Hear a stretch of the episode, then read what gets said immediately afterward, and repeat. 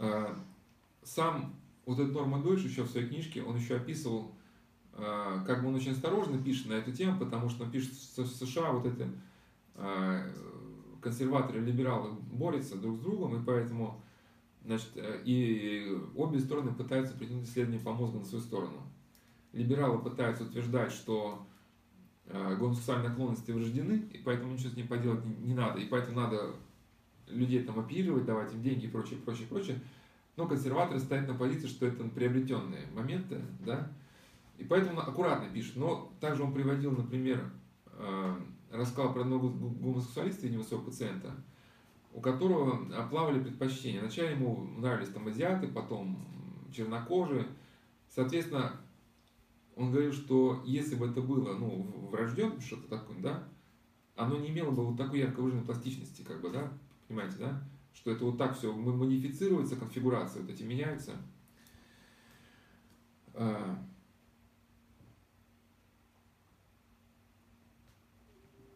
Э, есть статья э, еще, как бы, ну, двигаясь к концу, есть статья достаточно интересная, почему гомосексуализм исключили из списка заболеваний. Там рассказывают, что в международной классификации болезней 10 пересмотра уже вместо гомосексуализма там уже какой-то другой термин. Я не помню, как называется. Э, этот термин вписывается в эту идею окна Вертона, то есть там как бы этот термин обозначает дискомфорт. Дискомфорт, возникающий вследствие гомосексуальных отношений. То есть имеется в виду, что как, в каких-то случаях гомосексуальные отношения могут, могут не вызывать дискомфорт, и тогда как бы речи нет о, о проблеме. А если вызывать дискомфорт, это вот уже проблема, и она внесена в десятую классификацию. Ну, смысл это просто окна Вертона. Это как бы разделение. Если вы не знаете, что такое окна, ты в курсе. Ну, я э, рассказал на беседах окна Вертона, что, например, если нужно продвинуть в обществе идею каннибализма, это делается по определенным стандартам. Да? Вначале говорят, какие каннибалы, все ужасно, давайте всех расстреляем. И помните, первый у нас, э, перед тем, как у нас гомосексуализм стал легализовываться, вначале такие были ярые, агрессивные, там, давайте мы все там повешаем, поубиваем, как бы, да, привлечь внимание вначале. То есть вот через яркие радикальные призывы всех уничтожить, привлекаем внимание. Давайте всех каннибалов там уничтожим. Потом начинают выступать ученые. Это, это все запланированная такая программная, как бы, путь из нескольких шагов. Разработал Авертон.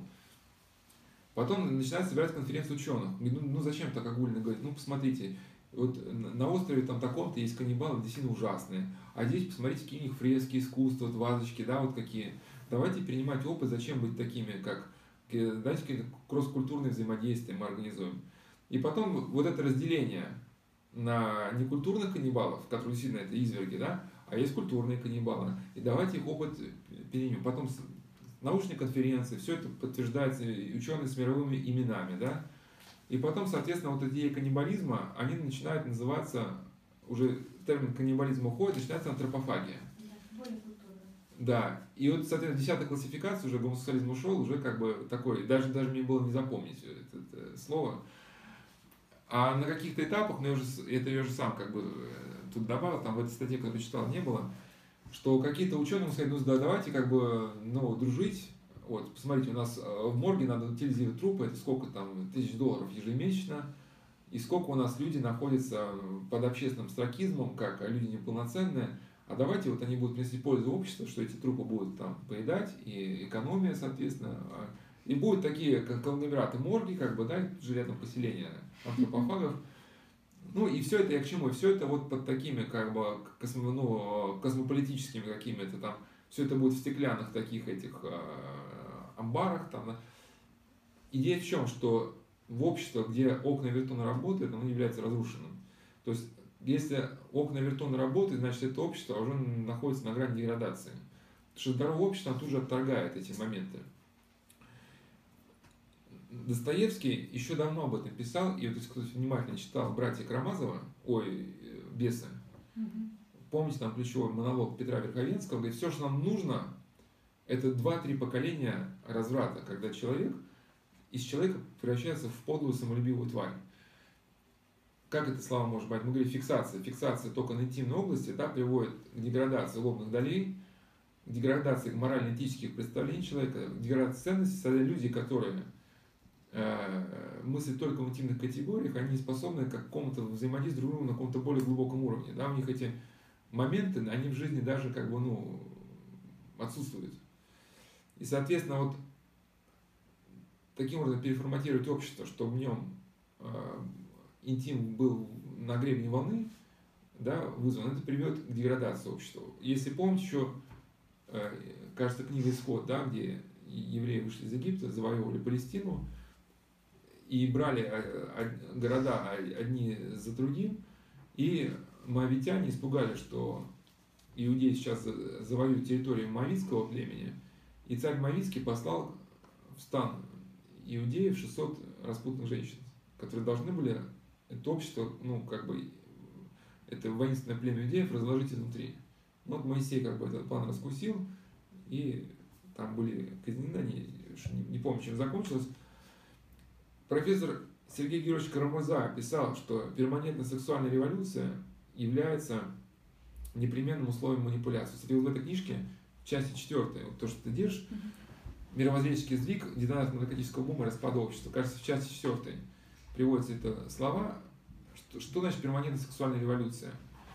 Условия манипуляции. То есть он говорит, что э, на наше восприятие реальности зиждется на определенных э, ну, устоях, определенных представлениях добре и зле. То есть пока эти устои есть, у нас существует ядро личности, с помощью которого мы оцениваем поступающую из ней информацию. И, соответственно, современная манипуляция строится не по принципу, а, а, значит, а, жить не стоит, должен покончить с собой, и твоей стране помогать не стоит, она должна сгинуть. Не по этому принципу. По принципу молекулярному. Да, что такое молекулярный принцип? Это условно у вас есть груда иголок, ну, сосновых. Современная манипуляция это не, не рука, которая сдвигает со стола, да? Это тысячи муравьев, которые с разных сторон подбегают, и каждый, и по двое, по трое муравьишка, они начинают по иголочке растаскивать. И, соответственно, снимаются сотни фильмов, пишутся тысячи книг, миллионы статей, и каждый из них, например, э, рассматривает какой-то один аспект проблемы, но то, что вы в этом медийном потоке существуете, приводит к тому, что у вас формируется устойчивое представление реальности, ну, основанное на, на манипулятивном воздействии. И, соответственно, молекулярная, он пишет, что молекулярная война идет, да, что потихоньку, говорит, задача манипулятора не разрушить вас э, э, представление реальности, а заставить засомневаться в устойчивых истинах. И один из путей это сделать, да, это путем внедрения каких-то аномальных компонентов, которые выдвигаются за норму. И то есть, ну, условно говоря, вы там э, своему сыну, сыну говорите, сынок, ты не должен бросать мусор на улицах, там, там, вот у нас есть там, ты должен иметь городское имущество, идут там гей-парад, и мэр города в кожаных трусах такой, да, там с, с, с каким-то холстом идет. Ну и то, что вы сыну сейчас говорите, это все обесценивается э, самим образом происходящего.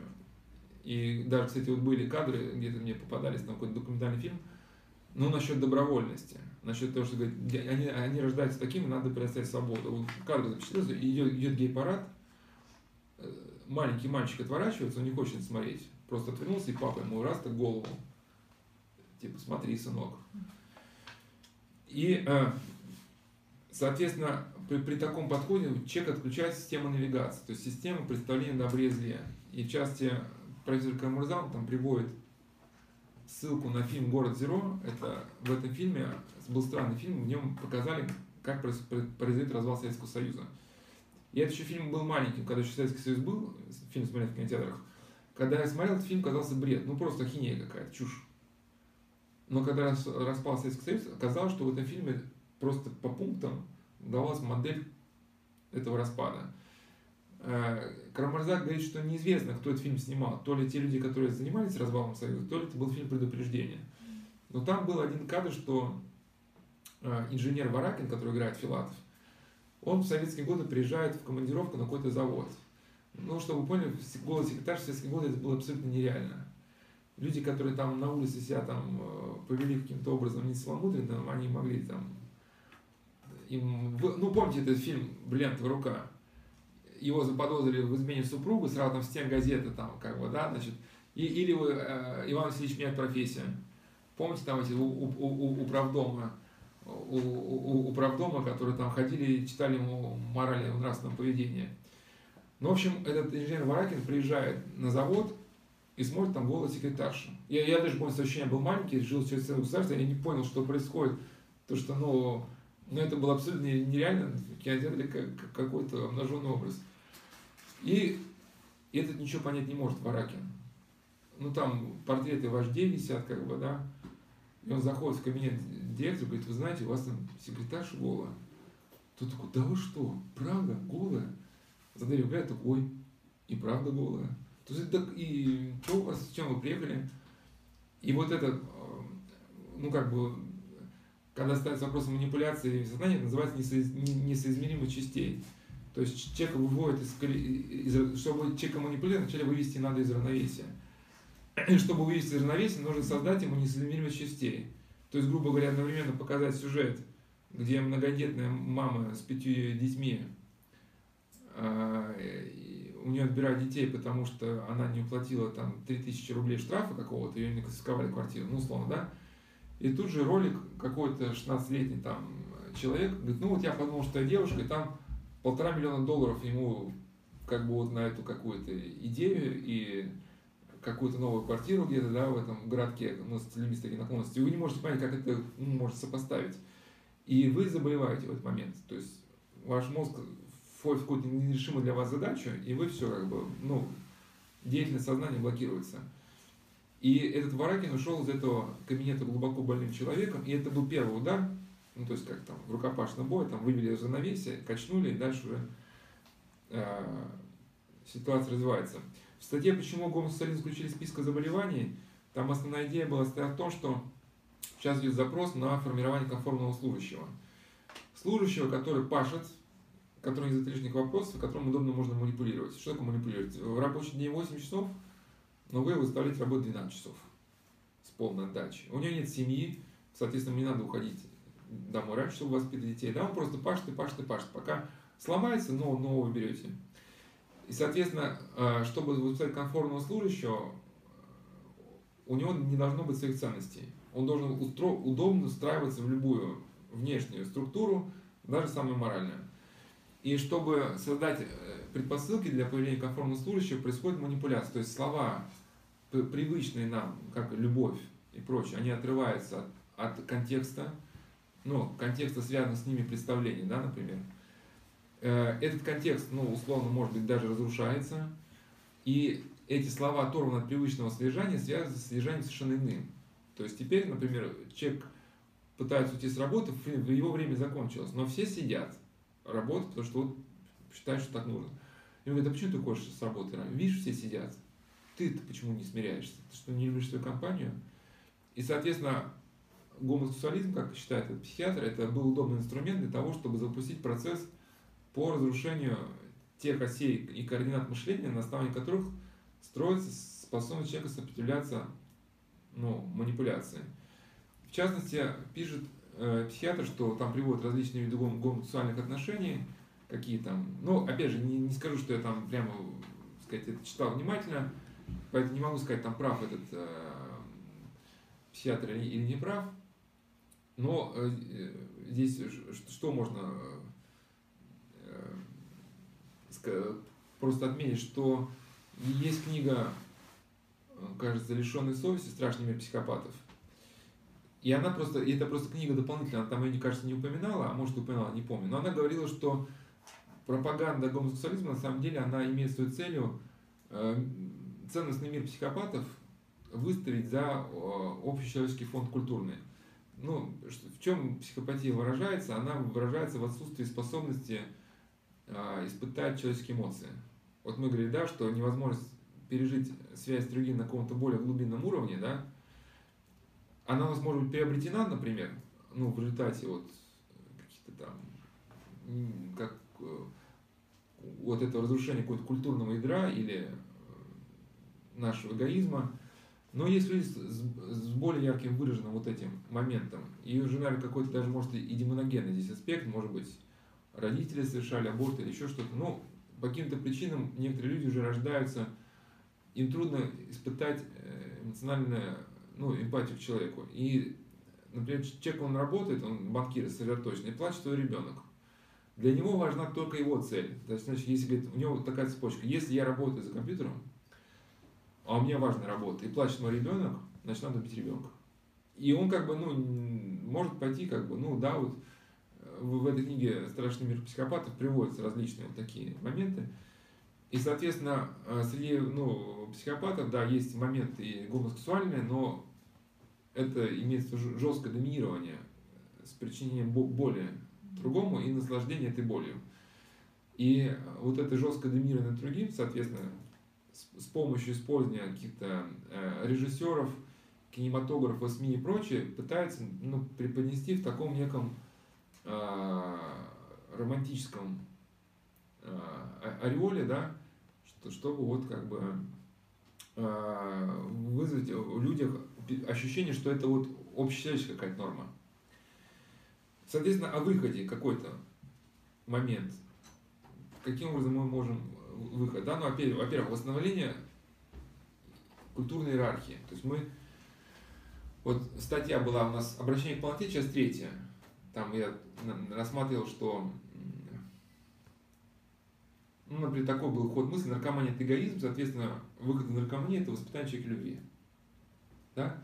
Но э, любовь и рассматривали на основании учения академика Ухтомского как способность сознательно проявить внимание к другому человеку. Вот в мире, кстати, гомосексуальных отношений, вот, вот сколько я понял из рассказов других людей, вот этой способности проявить внимание к ближнему нет. Там есть только желание реализовать собственное какое-то вот, э, интимную тягу к другому человеку, а другой человек для тебя инструмент по самоудовлетворению, что называется. И там приводились, вот, вот был один значит, документальный фильм, там, этот, Петр Мамонов, фильм «Содом», и там какой-то, значит, это какого-то там гомосексуалиста, который себя назвал пастором, его задают вопрос, вот как же, вот, например, в Священном сказано, что ну, мерзок пред Богом, да, значит, ложащийся мужчина как женщина. А говорит, а нет, или, или нет, там, говорит, спросили, вот апостол Павел сказал, что мужеложники Царство Божие не наследуют этот, значит, гомосексуалист говорит, ну, здесь важно понимать как бы смысл, ну что это такое. В Священном Писании сказано, что любите всех. И если Христос призывает любить всех, то я скажу апостолу Павлу, а почему ты запрещаешь, как бы, да, значит, э, ну, любить мужчин, если Господь призывает э, любить всех. Ты не прав, апостол Павел. В чем не прав гомосексуалист, да? Что в греческом языке есть четыре, там просто приводится в этой статье, некоторые размышления. Ну, не, на, не насчет гомосексуализма, а насчет, что такое любовь. Есть в греческом языке четыре термина любовь. Эрос, тагрия, филия и... Э, забыл четвертое. Ну, не суть важно. То есть эрос, понятно, эротическая любовь. Э, ну, там они разделяются, в общем, там любовь э, другу, общечеловеческая любовь какая-то. Ну, и в Новом Завете эти э, слова, они были, вот три других слова, да, стагрия, филия и прочее, они были, они были э, наполнены христианским смыслом. И вот Павел Флоренский в своей книге «Столб подтверждения истины» даже в этом смысле толкует этот известный э, диалог апостола Петра после течения со Христом, что «Симон, любишь ли ты меня?» Да? И он говорит, да, Господи, ты знаешь, что я люблю тебя. И он второй, второй третий раз спрашивает. В русском языке, как пишет, э, ну, не, не причислен, да, этот Павел Флоренский, что в русском языке не передается смысл вот евангельского. А в, в оригинале там в первых двух случаях кажется общечеловеческая любовь, а в третьем случае вот любовь, глубокую любовь друзей друг к другу. Кажется, вот так, так было. То есть после когда апостол Петр отрекся, что или, или я не помню, в общем, либо вначале там идет два дружеских, а потом один общечеловеческий.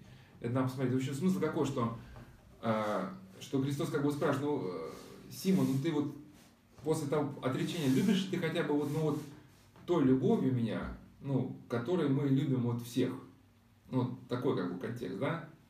Ну, соплеменников и прочих. И он говорит, да, да. И а третий вопрос, кажется, вот я опять же что-то могу перепутать нюанс. А третий вопрос, ну любишь ты меня вот как, все-таки любишь ты меня как вот друга, вот как близкого тебе человека. То есть вот там было общечеловеческая любовь, то, что мы можем иметь ко всем, а это дружеская да, любовь, это уже то, что мы выделяем кого-то. Да? И, соответственно, в книгах Нового Завета э, эрос не допускается. То есть в книге Нового Завета, вот там, где стоит слово «любовь», эрос нет. Соответственно, вот этот гомосексуалист, он просто как бы не в курсе, что в греческом языке, как, ну, в общем, какие-то особенности священного писания. Соответственно, восстановление шкалы ценностей.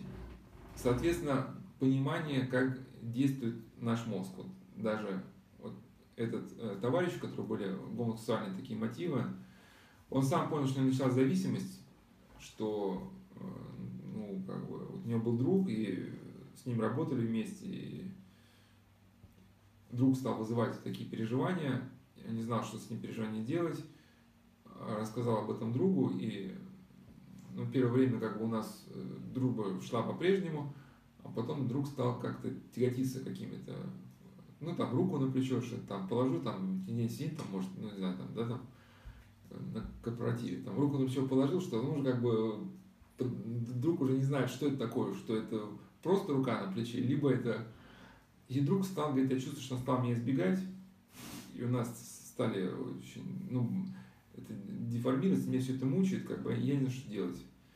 И он был как бы даже утешен вот этими словами о пластичности мозга, в том смысле, что, может быть, нашел какую-то перекличку со своими какими-то, может быть, да, историей, что если ты понимаешь, как это все пришло в такое состояние, ты, значит, понимаешь, как это можно вывести из этого состояния. То есть, да, что, значит, э, если у тебя, значит, любовь связалась только с, образ любви связался с гомосексуальными отношениями, значит, надо понимать, вообще изучить термин любви, чтобы эти два, две области мозга, они разделились, да. Вот, например, вот священномученик Александр Миропольский, книга «Любовь. Сущность христианства». Можно почитать, вот, академик Ухтомский, 12 разных лет, хотя бы два раздела. Перед лицом открывшейся истинной красоты и, и от двойника к собеседнику. Вот какие-то мысли, если неохота читать, ну, как бы трудно вникать в Ухтомского, у нас есть, там, писал статьи, где идея Ухтомского приняли к христианскому размышлению. Но самое больное, более полное, наверное, вот цикл лекций «Искра жизни» искра жизни, свет, сумерки, тьма. Первые лекции были посвящены вот именно э, разбору идеи академика Томского применительно к э, христианской картине мира. Вот была лекция «Две доминанты», есть статья там применительно к теме наркомании. Вот была статья о развитии монашества и подходов к решению личностных проблем. Там было два раздела «Нейрофизиология и любовь» и «Услышать голос другого». Там я постарался учение Ухтомского о доминантах, ну, сжать как бы там на нескольких страницах. И, соответственно, мы понимаем, что любовь это вообще все как бы совсем другое. А, и, соответственно, а, когда вот наше культурное продвижение в понимании этого вопроса, а, ну, плюс, конечно, стараться как бы ограничить, то есть, когда у нас формировался какой-то а, патологический очаг да, в коре головного мозга. То есть два принципа. Мы должны вначале, чтобы у нас э, мы вышли из этого положения, у нас должен появиться второй очаг. Вот почему борьба со злом и с какими-то влечениями аномальными в себе не перспективна, если у нас не появится что-то другого. Ну, а не в смысле страстей, а вот ну, подлинной любви, да? Э, когда появится второй очаг, основан на истине, то первый очаг затормозит сам собой. Ну и параллельно, соответственно, мы что-то читаем, узнаем, думаем, размышляем, как бы, да, и я назвал этот эффект переворот айсберга, то есть, грубо говоря, у вас огромная толща воды, под толщей воды ваша проблема, да, а наверху небольшой, так сказать, айсберг. Ну, вот как обломок зуба, да, ну, условно, и вы там вкручиваете штифт туда какой-то, да, и начинаете на этот штифт настраивать ну, дальнейшие там размышления, размышления, потом происходит перевод айсберга, масса, которая над водой оказывается, ваши сознательно прожитые какие-то мысли, идеи, навыки, ну, при одновременном ограничении себя от контактов, да, вот, гомосексуальных, происходит то, что масса над водой становится выше, и происходит переворот айсберга, как бы эта проблема переворачивается, и происходит некое переосмысление проблема освобождения, ну, какой-то положительный перевес. Знал одного человека, который рассказывал, что у него вот жена, он любит жену, детей, и его угнетали вот эти гомосексуальные тенденции, он как бы чувствовал, что это, что это вносится, ну, это не его. Но это его ломало, как бы деформировало, да, и вот он говорил, что я молился прямо со слезами. А, со слезами, и меня отпускало. И со временем, вот, ну, я как бы обрел какую-то свободу. То есть эти движения, они прекратились. И у многих людей, сильно, которые становятся зависимы от эротических этих а, трансформаций, их э, ломает, примерно как ломает наркоманов. Вот если им наркоман без наркотиков ломает, то также их, вот, если они не могут реализовать какие-то свои эти эротические тенденции, то их также ломает. Вот в этом фильме Петра Мамонова также приводится э, там история одного гомосексуалиста, который какие-то конкурсы красоты выиграл гомосексуальные, там еще чего-то, еще чего-то. Ну, такой был звездой своеобразной в этом мире. И потом он умирал от СПИДа, и э, что-то он где-то нашел там Евангелие. И он тогда обратился к Богу и сказал, что стал, а когда стал читать Евангелие, он обнаружил, что когда читаешь Евангелие, от тебя отступают вот эти, ну, влечения, похоти, как бы, да, которые, там, которые им управляло. И так постепенно в нем стала укрепляться вера, и тогда он стал как бы молиться, и я в этом могу в это поверить, и потом у него спит от него отступил, кажется, даже. Я это даже не помню, но я э, читал, как бы, вот в центре Анатолий Берестов, врач, который занимался реабилитацией наркоманов, он описывал, ну, он профессор медицины, да, значит, доктор медицинских наук, описывал, что были случаи в этом центре, где не только ВИЧ у людей пропадал, но уже там ВИЧ, перешедший в стадию СПИДа, как бы тот тоже уходил. Были такие случаи. И потом вот он даже женился.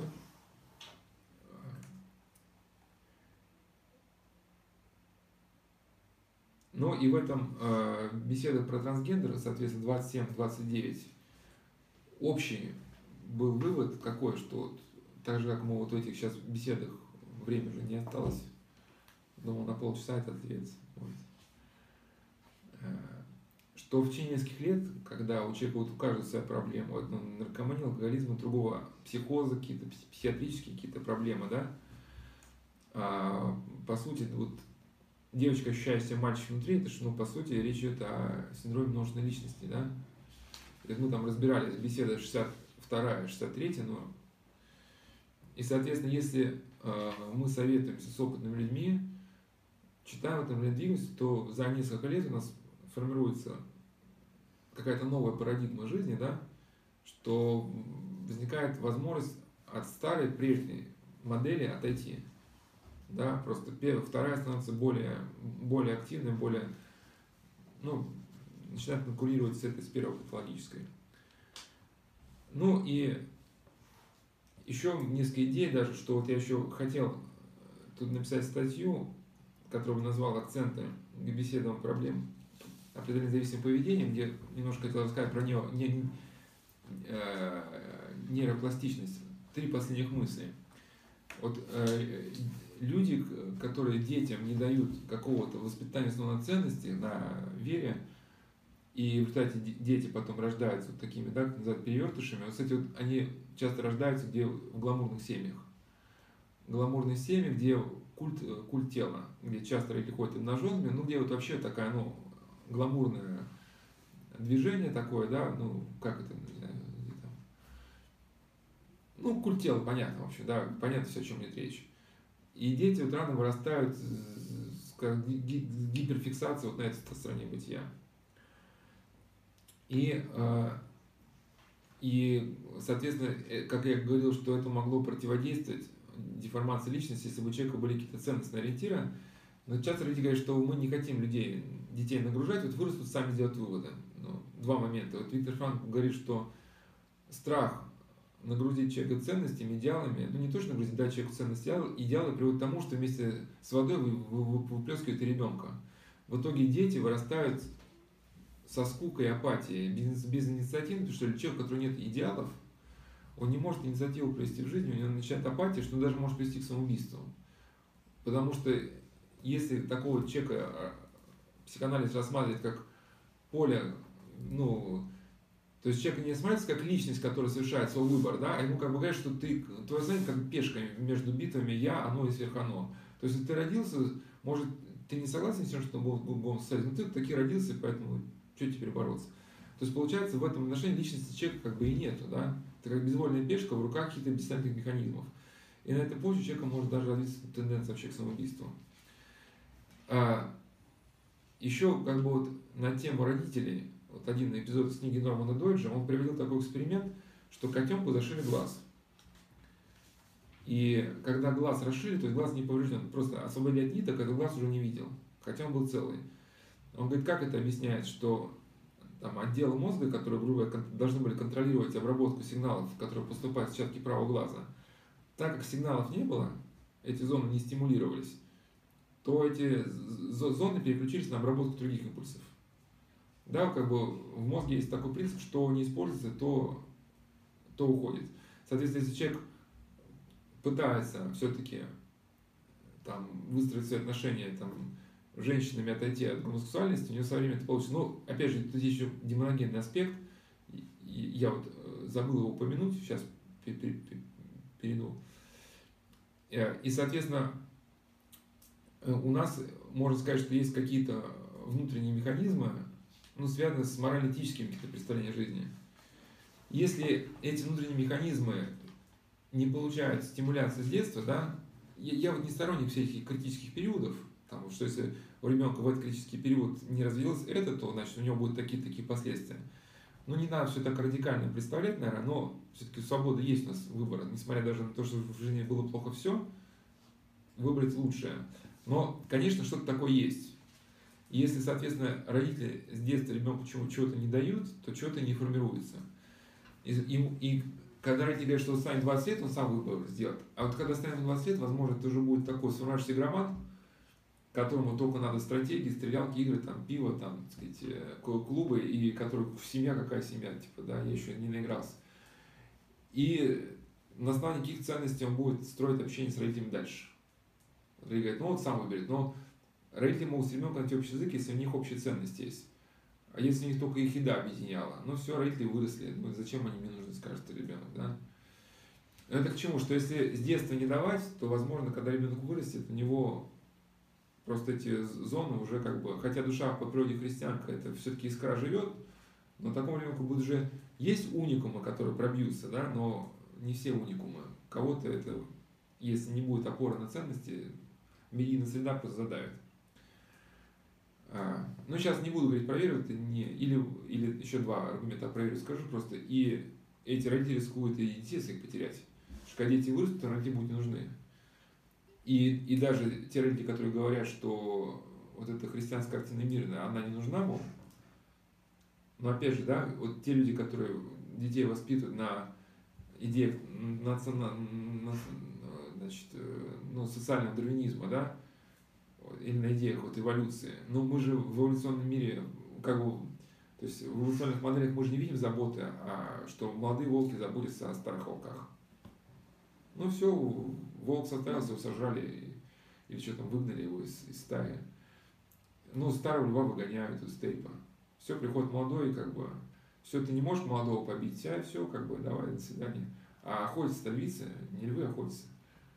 Да, поэтому Возможно, старый лев, который степи выгнал, может быть, и с голода как бы начнет загибаться.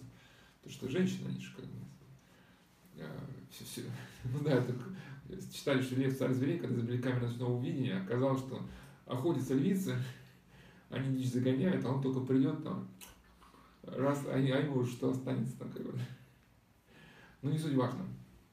Соответственно, да, в дом престарелых в США ни у кого не вызывает, ну, там говорит, никто даже не обижает, это это норма. Говорит, состарился, одном престарелых раз будут навещать нормально.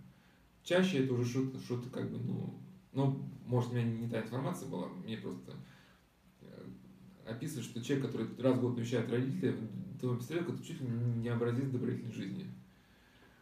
Ну и плюс это вот страна, где уже такого, можно сказать, победившего э, гомосексуализма, да, То есть родители, когда они не заботятся о этическом, нравственном воспитании детей, они должны понимать, что они роют яму сами себе. Ну, с котенком, с глазом это понятная идея, да? Mm-hmm. Вот в этой статье акценты к беседам о определении зависимого поведения, но очень хотел еще рассказать о прикладном марке подвижники. Это святой пятого века, но у него были уже идеи нейропластичности, которые на Западе стали появляться только недавно, но у святых отцов они были давно. Помните, да, вот слова, кто читал там святых отцов, Пимен Великий, он говорит, что если тебе приходят помыслы, э, ну, давал такое сравнение, что патологические мысли, это вот как, ну, например, одежда, если ты уберешь сундук, и моль съест со временем, да, и, разрушится, то есть, ну, как бы идея, да, что что не используется, то уходит. То есть, если ты не будешь эти помыслы реализовывать на деле, патологические лечения, то эти влечения просто со временем пройдут. Да? Ну, понятно, эти нейронные связи, если мы этими нейронными связями не повторяем, ну, э, не включаем их повторно, они просто рассасываются потом. И у Марка Подвижника были очень глубокие размышления в добротолюбие. Ну, не знаю, если просто вы сами не читали там о мозге, может, вы в этих изречениях там сходу не видите мысли, но у него очень интересные мысли есть. Говорит, что иногда нам кажется, что какое-то ну, какое-то влечение к нам, ну, я своими словами, приходит и подчиняет себе наше поведение, и мы здесь как бы ни при чем. Но он говорит, на самом деле мы при чем? Потому что, может быть, мы раньше об этом думали, размышляли, и, и вот у нас как бы в уме сформировалось некое нагретое место, и теперь этот помысл приходит к этому месту, как к своему другу, на некое нагретое место, да. Вот даже вот эта фраза «нагретое место» — это, по сути, как бы, да, то, что потом у Птомского встречалось очаг возбуждения, некое разрыхленное место в коре головного мозга, да. То есть Марк Подвижник, он говорит, что если вы об этом размышляли, у вас сформируется очаг, и потом приходят эти как бы, мысли, которые ваше поведение начинают влечь насильно за собой. Вы ничего поделать не можете, но вы должны себе отчет, что вы сами создали предпосылки для вот этой ситуации. То есть, и потом вот страсть, она приковывает вас к себе словно цепями. Но если вы, соответственно, ну, я своими словами, если вы стараетесь страсть не реализовывать, и одновременно пытаясь двигаться в русле евангельских э, мировоззрения, да, евангельских заповедей, то вы постепенно исцеляете. И даже в этой беседе зеркали мы разбирали, что первое, да, вот я там приводил с Норман Доджи некоторые выдержки обсессивно-компульсивный синдром, синдром навязчивых влечений, да, по сути, тоже можно э, с гонкосолистом связать. Ну, отчасти там тебя не было, или ты была? В общем, там мы разбирали, что, например, одному человеку казалось, что если какая-то будет авария, из радиатора кислота выльется на асфальт, она отравит его или город, что-то такое. И поэтому по ночам не спал, у него были специальные кроссовки, если слышал где-то авария, он ехал на это место, тер щеткой после этого полицейский это, это место, и потом это выбрасывал в помойку свои кроссовки.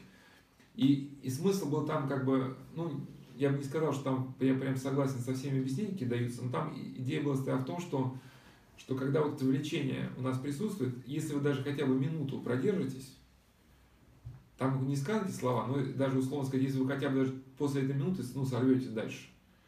Но вот даже вот эта минута, минута, она в вас начнет формировать другую нейронную сеть, которая сможет потом вступить в конкуренцию с первой. По сути, вот даже покаяние наше, да, вот человек объедается.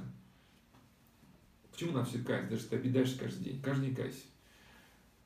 Почему? Потому что даже когда ты приходишь на исповедь, понятно, что, ну, наверное, вот этим не, не надо как бы себя загонять в тупик этим размышлением, что человек, который кается, должен отстать от греха, я не отстаю. Вот то, что ты каешься, может у тебя, да, вот этот очаг обжорства формировался в течение 20 лет. И он вот такое обжорство, очаг, на пол головы условно, да, опухоль такая, а твое желание перестать обидаться, но маленькое, микроскопическое. Но даже то, что пришел на исповедь, сказал, я каюсь. Это микрон, он увеличился на как, какие-то там, еще на какие-то тысячи на, на, на, на, на метр, да, там, чуть-чуть усилился, чуть усилился. И хотя бы уже даже, даже задним числом, даже в покаянной молитве перед Богом, да, да, мы, мы, вот эту вторую доминанту мы как бы делаем все сильнее, сильнее, сильнее, Потом начинаем уже соответственно уже поступать. Потом она становится конкурентной, вступает в конкуренцию с первой, и первая как бы она уходит. И в этом еще, заканчивая, что в этой беседе про трансгендер мы как раз упоминал, что часто ну, инверсия, она может быть связана с какими-то демоногенными моментами, потому что поэтому просто так от нее не избавиться. Это вот многие люди, кто вот в эзотерический мир входил. Да, вот в частности вот в книге Игуменен, от чего нас хотят спасти колдуны магии экстрасенсы, там есть глава «Дорожки оккультным, к оккультным контактам», там один эзотерик расскажет, что они в советские годы еще вот как раз у них был кружок эзотерический, они там медитировали, и как они там, как им оказалось, подключились к космосу, на самом деле под, подключились к демону, да, то есть они приняли позу шавасаны, да, потом один из них кто-то стал играть на скрипке, девочка, которая на скрипке вообще никогда не играла, что-то стал управлять руками, она стала играть на скрипке. Он потом, э, кто-то стал в каратийский спарринг тоже проводить, хотя ребята вообще не занимались, не занимались карате. Но потом он понял, что это что-то, что-то, что-то не то происходит. Он из этой ситуации вышел, он стал христианином. Те, кто остались, у них со временем кто-то покончил с собой, у кого-то начались перверсии, вот эти, ну, извращения. Там не сказано, что половая направленность, но, в общем, это все в комплексе. Вот оно обычно, если демоногенный характер носит, это депрессия, суицидальные мысли, плюс извращенческие вот какие-то моменты. Вот даже вчера мы разбирали, да, вот этого письмо паломника, в котором было несколько личностей, он писал.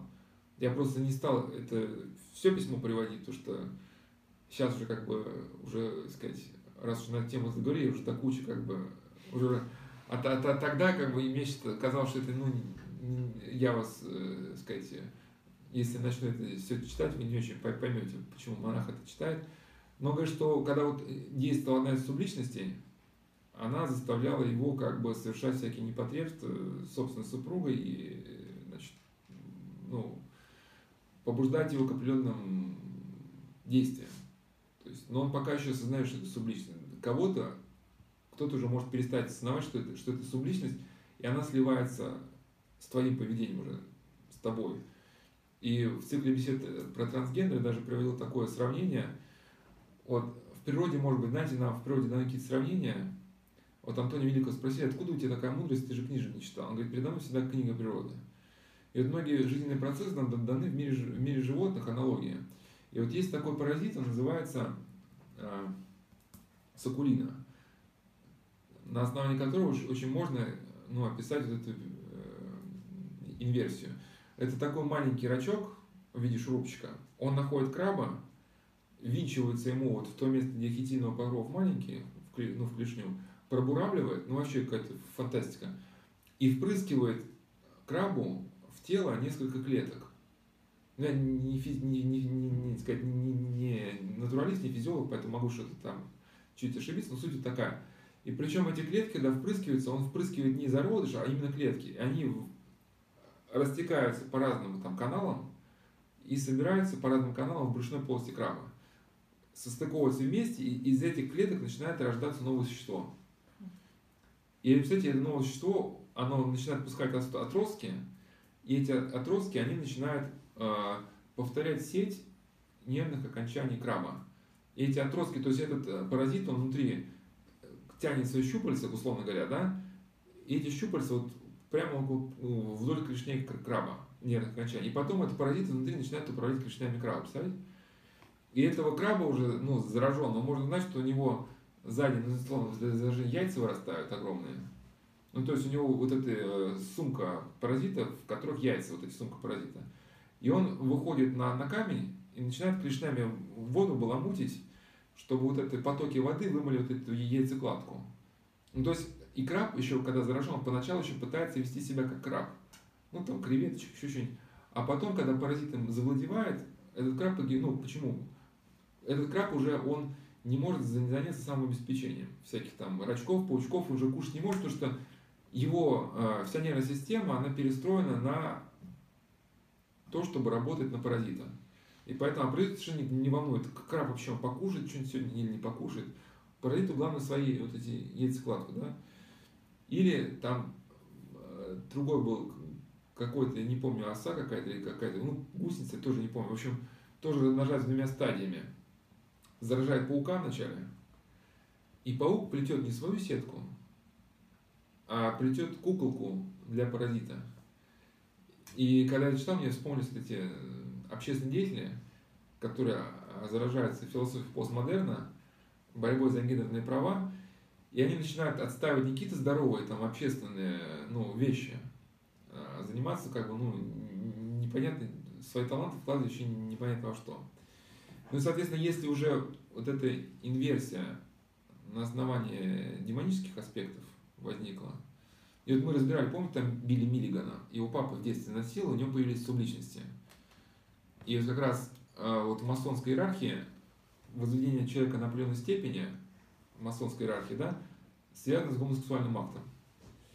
И многие, вот если изучать историю людей, у которых появились какие-то серьезные психические отклонения, множественные личности, это началось после того, как либо родители э, изнасиловали, именно папа изнасиловал девочку не как девочку, а папа носил девочку как мальчика, да, каким-то жестоким образом, и после этого начинаются сбои какие-то в сознании, потому что это, ну, по крайней мере, да, вот так сложилось, что это носит какой-то такой сакральный акт, по крайней мере, вот в эзотерических кругах, в оккультных, вот такой а, акт насилия, совершенный противоестественным образом, приводит к тому, что человек подключается к каким-то образом демонической иерархии. Ну, каком, каким образом это происходит, мы не знаем.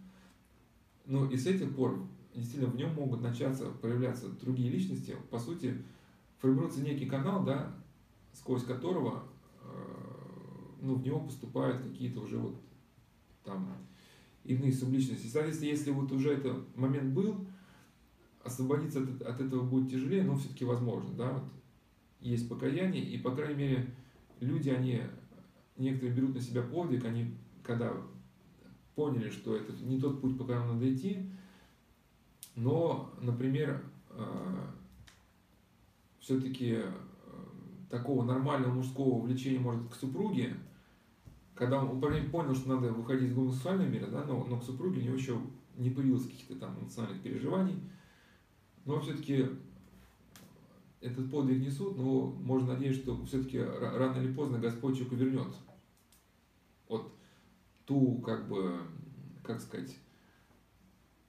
тот образ, в каком человек был задуман, пока он себя не сказал. Просто должно пройти какое-то время, может быть, есть даже некоторые теории, что время исцеления, время трудов на, на исцеление, оно равняется времени трудов, которые мы затратили на патологию, да, что и действительно какой-то процесс должен быть какой-то не просто как вы там взяли, там покаялись, все теперь хорошо.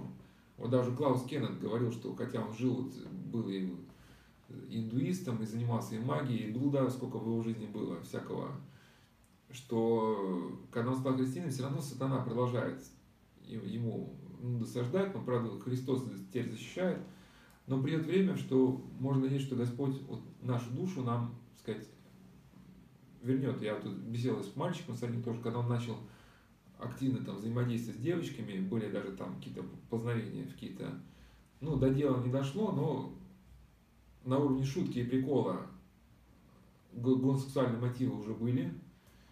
Там поход в клуб соответствующий был тоже. Ну и можно предположить, что если бы ситуация продолжилась, да, ну, условно, она бы привело к дальнейшему погружению. Но он говорит, что первое мое обращение к христианству, это было ощущение, что из меня вынули душу. Ну, просто как бы он там писал, что-то там, творчеством занимался. Ну, на, на полном серьезе, вот как бы вот, ну, психология называется деперсонализация. То есть ты это не ты. Вот тебя как бы нет души, ты просто как бы пустая оболочка, вот, которая там, ну, как это, да, там, кто-нибудь тряханет, там, да, у тебя там руки, ноги, или на дверях эти палочки, да, там болтаются, там дверь открыли, они и вот ты так себя ведешь. Не чувствуешь абсолютно вообще ничего. Если раньше, говорит, там еда блуд, еще хоть тебе какой-то там профит давали, да, тут теперь как бы ни еда и ни блуд, ну вообще ничего. Ни поездки, ну вообще глухо, как бы ноль. Да? И э, первым была молитва, что зашел просто в храм, он слышал колокольный, звон, не знал никто такой Христос, ни что такое. Ну, там, понятно, все у нас в стране Пасху освещают куличи и яйца, это даже атеисты. И там даже, даже мусульмане у нас, ну, кто ассимилировавшие. Ну, потому что, ну, может не знать, что это Христос воскресший, да. Ну, в общем, это норма все, всем дарить яйца, биться этими яйцами, да. Христос воскресе, это у, у всех. На слугу, кстати, профессор Карамуза говорит, что поэтому у нас у людей даже в детстве все-таки больше иммунитет самоубийства есть, потому что с детства люди слышали о воскресении, что не воспринимает смерть как ну, нечто конечное. И такого ужаса перед смертью нет, как, в Западной Европе были целые эпидемии ужаса смерти. Ну, и его первым была молитва, даже единственная, это там «Господи, верни мне мою душу». То есть было реальное впечатление, что тебя душу просто вынули и все. И ничего туда взамен не положили. И через несколько лет вот говорит, что вот, ну это многие говорят, кто вообще начинает церковляться, ты начинаешь понимать, что ты радоваться можешь на, на, на, на, на ровном месте. Ты просто сидишь, тебе просто хорошо. Вот ты не можешь объяснить, почему я тебе говорю, ну тебе просто, тебе просто хорошо. Вроде там, тебе не нужны костыли, там какие-то дорогие рестораны, куда-то там поездки, тебе, тебе просто хорошо всегда. Ну, понимаешь, если ты борешься с грехом, если ты отчаешь покаянием. И вот через некоторое время Господь исполнил эту молитву, Он вернул душу. Только это было постепенно, через трудности, где-то через даже там, ну, э, мучительные какие-то моменты, да. Но все-таки этот э, процесс возврата, он произошел вот этого, ну, вот, э, ну, что он как бы обрел себя, да. Вот, ну и заключает, что даже из последних таких моментов, что вот в цикл вот этот транс, про, про, лекция про трансгендер не вошло, даже тут она женщина рассказала, его дочка поехала в Германию с студентами, ну, типа по обмену. А выяснилось, что это не вуз, а что это как инвестиция седьмого дня. И на этих студенческих конференциях, соответственно, была идеологическая какая-то обработка – она ну, была верующей, э, э, дочка пришла, она перестала ходить в храм, а, не помню, крестик себя сняла, нет, но, в общем, сделала пирсинг, и у нее вот иная ориентация как бы проявилась. То есть мы вот разбирали, да, что отречение от Христа, оно ведет за собой а, ну, овладевание человека падшими духами, в том числе и смену направленности. Ну и тут просто скажу, тут точно закончу, просто про почему у нас все-таки в стране э, ну, не так было много гомосексуальных э, моментов, все-таки христианство играло свою роль, и даже не в плане моралитических представлений. Все-таки раньше люди худо-бедно, они участвовали в таинствах. Там, раз в год мальчики, там, девочки в семье родители водили. Если человек причащается, уже каким-то образом хранит человека. Почему в западной как бы, ну, Европе, ну и там и, и прочих странах, да, там была инквизиция, и даже не по той причине, что там расправляясь с инакомыслящими еще что-то. Дело в том, что если э, средневековая э, эпоха, это была расцвет Каббала, то есть иудейская магия, по сравнению с которой магия Вуду это просто детские сказки. То есть, соответственно, развился интерес к магии, и люди стали страдать. Люди, не защищенные божественной благодатью, они не могут сопротивляться оккультному воздействию. Если люди не утратили возможность участвовать в таинствах, они даже не, им не надо сказать колдунов, даже если колдун ваш сосед. Вы просто понимаете, что если на вас воздействовало ну, демоногенное воздействие, вы значит, должны подумать, что ну, в цикле зеркали, ой, зеркали 62, вчера все заиграли. Вы должны, значит, подумать, что где-то я утратил благодать, с кем-то, может, поругался, что-то там неправильно сделал, значит, осознать, поисповедоваться, причаститься, ну, там, пособориться, если возможность, да. Соответственно, все, как бы мы эту прореху в себе устранили, благодать закрыла, даже когда если что там через стенку он пытается делать, ничего не, сделать, потому что мы находимся под благодатным защитой. Соответственно, э, в средневековой Европе был деформирован не только как бы уже богословие, да, Э, не только как бы основополагающий момент, на основании которых мы выстраиваем ну, свою жизнь, поверите. Как ты веришь, ты так и живешь. Да? Соответственно, если что-то меняется в твоем мире догматическом, меняется и в твоей жизни, ну, в поступках тоже. И почему святые отцы так боролись за догматы, умирали даже, да, не, не подписывали еретические постановления? Потому что во Христе дан э, человеку архетип соединен с Богом. То есть вот как во Христе соединилась человеческая природа с божественной, Таким образом, мы соединяемся с Богом вот в нашей жизни. Соответственно, если, э, например, какие-то еретики говорили, что Христос пострадал на кресте призрачно, то есть был типа актером, например, да, он не страдал, и, соответственно, если мы эту идею принимаем, соответственно, наш подвиг жизненный христианский тоже как бы тут же ну, деформируется, да.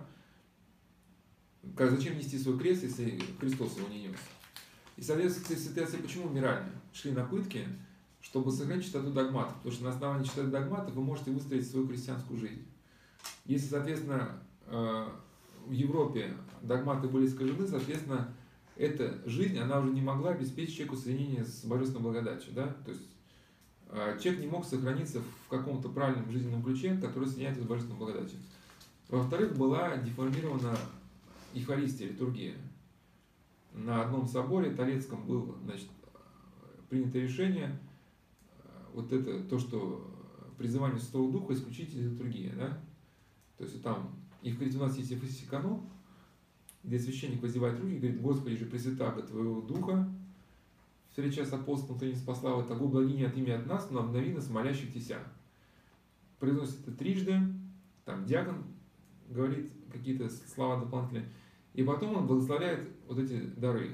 То есть говорит, что, что да, и притвори, вот, значит, это тело, то есть хлеб, и сотвори э, значит, э, хлеб тел, телом твоим, да, кровь, вино, э, крови твоей, и приложи это Духом Твоим Святым, да. Ну, и это своими словами, не, не по тексту. Соответственно, если этот момент из литургии был выброшен, соответственно, возникает вопрос, вот, католической Евхаристии вот это приложение хлеба и вина происходит в тело кровь Христова или не происходит?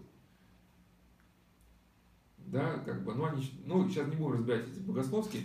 Соответственно, можно предположить, что тогда как бы это и остается хлебом и, и вином. Да, пока у нас присоединялась к церкви э, женщина не, не, не, не, с католицизма, а, а из тех же, кажется, адвентистов седьмого дня, они в память о Евхаристии, они там пьют морс с картошкой или чем, с хлебом. В общем, на собрании пьют морс в памяти Евхаристии. И когда она у нас причащалась, я ее спрашивал, вот вы после причастия ощущаете внутренний мир? Она говорит, да, ощущаю. А когда вы были у адвентистов, вы морсом причащались, вы ощущали что-то? Я ничего не ощущал. Ну, морс как морс. Соответственно, я к чему? Средневековая Европа, расцвет Каббала. Люди страдают. Защититься они не могут, потому что таинство уже потеряли свою силу. Что можно делать? Единственный путь какой остается? Физически высказать колдунов, устранить физически, потому что никакой другой, как бы, да, благодатной возможности нет. Это к чему? И, соответственно, э, по этой же причине, по этой же причине, да, от случаев инверсии гораздо больше, да, потому что вот общая, общая утрата вот этого благодатного какого-то, да, способности соединиться с благодатью, приводит к тому, что человек, он а, ну, не может сопротивляться вот этим оккультным воздействием. И, ну, завершая, просто уже, это уж точно надо тут завершать, да, дополнить, что почему все-таки это ну, вещь опасная, задуматься, да, это вот используется в военных технологиях, вот мы уже там говорили, и это литература написана, что в какую-нибудь девочку закачивается субличность, субличность матерого какого-то там, да, как, и эта субличность, она обладает навыками стрельбы, рукопашного боя. Эта девочка пересекает границу, да, девочка с зонтиком, там, с цветочками. В ней эта субличность по кодовому слову включается, что-то там делает, совершает задание, там стреляет, убивает, еще чего-то, потом сворачивается, уходит. Девочка вновь берет свой зонтик цветочки, ей загорится, даже если ее пытать, она ничего не вспомнит. Я к чему, что вот сама вот эта идея субличности, которая в нас действует, это уже указывает на, на глубочайшую опасность для человека. Просто в тех странах, где уже представление о том, что такое психическое здоровье было утрачено, рождается идея о том, что, э, что целостность человек может определить, найти не когда он соединится с Богом, да, и не вернется к, своей, ну, к тому, как он был задуман, а целостность он обретет тогда, когда он соединится с субличностью. Вот мы в 62-й беседе, ну, ты же помнишь, мы вчера говорили, mm-hmm. что когда в человеке там 2-4 личности, психотерапевту не рекомендуют вставать на чью-то сторону, а он пытается как бы, ну, как бы пациента привести к мысли, что нужно из всех соединить некое э, там э, целое. Ну, грубо говоря, к вам кто-то хочет заселиться, какие-то непонятные люди, а, значит, ломится к вам в дом, какие-то там ну, товарищи вообще непонятно, да, с акцентами. Вы звоните в полицию, говорит, ко мне, ну, ломится, ломится 10 человек. Говорит, а вы знаете что, а вы попробуйте гармонично распределить существование. Ну, например, у вас кровать одна, но вы спите вот с ними, так сказать, э, по, по часу, ну, по два часа, а потом меняйтесь. Вы их поселите на, в гостиную, сами посидите на кухню, а, кого-то в ванну, и, и вам сейчас советуют, как гармонично распределить ну, вот этих чуждых вам людей, да, соответственно, и никто вам ну, не помогает в этом, да, это приблизительно та же самая история. Вот. Ну и, конечно, эта ситуация продвигается по полным, а, по полным признакам идеологии, что если где-то в каких-то странах уже психиатр, девочка, которая станет сейчас стать мальчиком, попытается объяснить, что ты же девочка, да, его могут просто лицензию отобрать, если он не прописывает уже вот эти гормональные препараты. Ну, это мы разбирали Билли Миллигана даже. Папа комик, мама певица. И вот взять известные семьи актеров, не буду фамилии называть, вы все, наверное, знаете, да?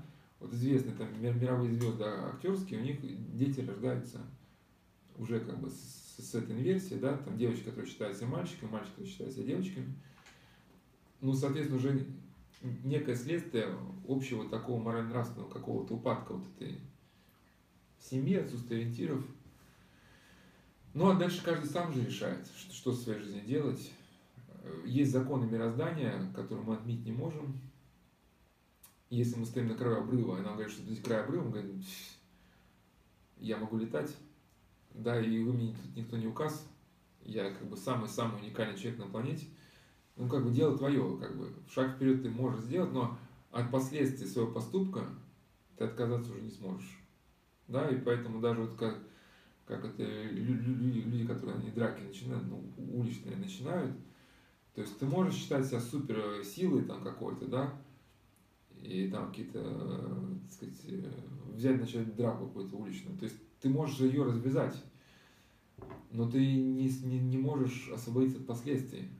То есть, когда с тебя эти ребята начнут спрашивать, условно, да, что ты их тут обзываешь, и когда объяснись, да, ты как бы... И, соответственно, человек, который в эти игры начинает вступать с этими с множественными личностями, субличностями и прочее, прочее, должен давать себе отчет, что этот дисбаланс на каком-то этапе еще в юные годы, он может быть еще ну, не столь явен, потому что в юные годы у нас еще большой очень запас э, детской эмпатии, все-таки детской чистоты. И даже если ребенок погружен в патологический мир криминала, он все равно часто остается еще ребенком. И он по-ребячески мыслит, и даже в каких-то криминальных сообществах еще дети, они способны играть друг с другом. Ну, какое-то время. Еще жизнь не кажется вот такой страшной, но по мере продвижения в патологическом ключе, вот этот запас юности, как ну, том сказал, доминанты юности, способность непосредственно воспринимать мир, да, как улавливать содержание мира, он уходит. И как бы в жизни остается только грязь, только интим, вот я вот с одним, сказать, общался, у нас тут был товарищ, у него очень бодрая музыка там на, на телефоне была, что-то про любовь там какая-то. Но вот он признался поначалу, когда первый раз говорит, такая веселуха, что все классно, все отлично. Ну, просто парень, у него счастье там, сказать, зашкалит. Потом разрыдался, говорит, говорит, в моем мире вообще только холод и эгоизм. Я, говорит, пытался основать с кем-то отношения какие-то более-менее устойчивые, но им нужно от меня только вот, ну, интим и ничего кроме. И вроде бы отношения когда-то развиваются в каком-то ключе, потом все приводит опять к одному, меня используют, меня бросают, как бы, да. И что делать, я вот не знаю. Да? Надо как бы понимать, что вот есть какие-то законы мироздания, и нам решать вообще, каким путем идти и с какими последствиями сталкиваться. И вот было не, было не совсем понятно вот эта мысль, про перестроенное либидо, я хоть не являюсь э, этим сторонником э, Зигмунда Фрейда, все-таки некоторые мысли это уже история психологии, но поэтому термин либидо я э, как бы использую не, не, не с точки зрения ну, Фрейда, как он имел в виду, да, а с точки зрения, как он был описан в книге Нормана Дольжа, хоть он тоже психоаналитик, Но я просто не, не вижу как бы другого синонима, как э, выражение перестроенной либидо. Ну, в принципе, было еще не выражение неосексуальность, да, как бы. Когда он писал, что вот эти э, перестраиваются нейронные цепи, поэтому этим термином воспользуюсь, хотя я не сторонник сейчас психоанализа, но сейчас речь не о психоанализе. Просто, хотя тут, когда я спрашивал, все, все, все, всем понятно, что такое включение нового сценария, все кивнули, но мне кажется, не очень было понятно. В общем, э, как, как бы я это еще раз просто описал, чтобы это было понятно, как это в сектах и э, в теме, которую мы сейчас обсуждаем, порно, да, происходит вот это перестроенная либидо. То есть у человека изначально могут присутствовать какие-то ну, в случае там спорно, да, романтические чувства, а в случае с туристической организацией ну, какие-то э, дружеские чувства, да. Только туристическая организация тебе сразу, у тебя есть, э, ну, желание там общности какой-то, дружбы, да, ты вначале приходишь на какие-то собрания, у тебя настоящие мужские такие друзья, там, вы делаете все одно дело, а потом, как бы говорят, ну, что там, пошли там одному, там, балбесу шею свернем, ты говоришь, ну как же, а говорит, что, наш не наш друг, что ли? Ну, тебя, получается, своя дружба включает уже в новый сценарий, да, как бы, ну, балбесу свернули шею, там уже как бы назад дороги нету. И в итоге тебя как бы подцепили за одну твою как бы вот эту потребность, хочешь, чтобы она была реализована, и тебя включают в дальнейшие как бы сценарии, вяжут кровь, ну, и по цепочке, да. И, соответственно, вот романтические чувства, которые включают в определенный сценарий, и потом в другой какой-то. Ну, то есть, например, ну, у многих мальчиков может, как монаху не стоит говорить, но беседовали, были романтические чувства к учительницам. Но пока не появилась порноиндустрия, это просто стало с романтическими чувствами. Ребята дарили учительницам по английскому языку почему-то там, в основном, ну, по английскому, иностранные языки молодые учительницы обычно. Дарили цветы на 1 сентября и на конец года. И потом, когда они вырастали, уже становились взрослыми мужчинами, когда там на дни выпускников они встречались, говорили, что вот там, а я когда был маленький, вас был влюблен, и все. И это, как правило, заканчивалось какой-то даже дружбой потом. Выпускник оставался, дружил с этой учительницей, и, соответственно, эти романтические чувства, они, ну, возникли, и они были в каком-то нормальном русле просто. Для него действительно, как бы, но, но с появлением порноиндустрии возникло включение вот этого чувства в какой-то, ну, такой грязный сценарий, да, то есть, сказать, например, порный фильм там про какую-то школу.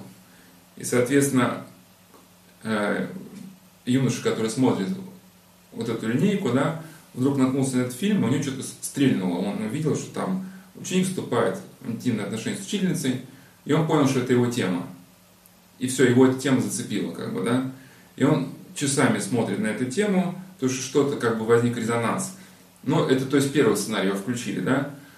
Соответственно, как мы говорили, если он смотрит это там еще и по ночам, он начинает напоминать этого орла, про которого писал Томский, плюс с интересом, и, соответственно, вот этот э, интерес и эмоция, да, у него происходят нейропластические изменения. Соответственно, а потом эта учительница во втором сюжете идет в учительскую комнату и вступает в отношения с каким-то учителем. То есть, и твой как бы сценарий как бы, да, перевели уже в другую плоскость.